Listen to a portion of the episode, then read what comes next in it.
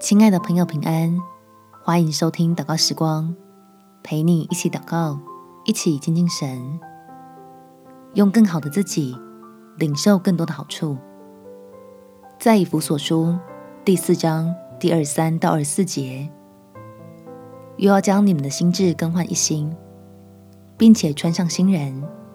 这新人是照着神的形象造的，有真理的仁义和圣洁。求天父赐给我们智慧，是满心欢喜的希望自己更像基督，领受在恩典里的许多好处，不会为了要清除过去累积的阻碍而愁苦，乐意让神修剪你我的生命。我们且祷告：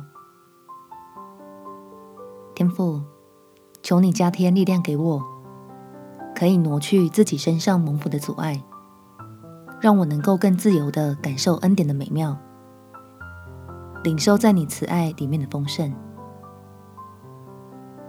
叫我只会因为接受更新而喜乐，不会为了修剪生命而愁苦。相信自己正在被成全的路上，与爱我的神建立起深厚的关系，使我越发期待自己学像基督，就越发得着在救恩里的好处，常使自己在不会动摇的平安里。远离各样的网罗与诡诈，并借此胜过自身的软弱，以能连结肢体，共同荣耀主名，当做我最大的福乐。感谢天父垂听我的祷告，奉主耶稣基督的圣名祈求，阿门。祝福你有充满活力、美好的一天。耶稣爱你，我也爱你。